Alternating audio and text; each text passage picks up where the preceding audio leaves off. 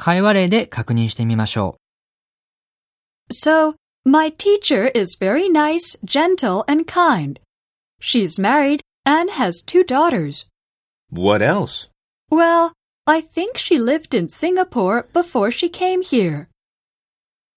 文末を What else? と上げて読みましょう。それまでの内容を理解していますよという意思表示になると同時に、もっと教えてという意味にもなります。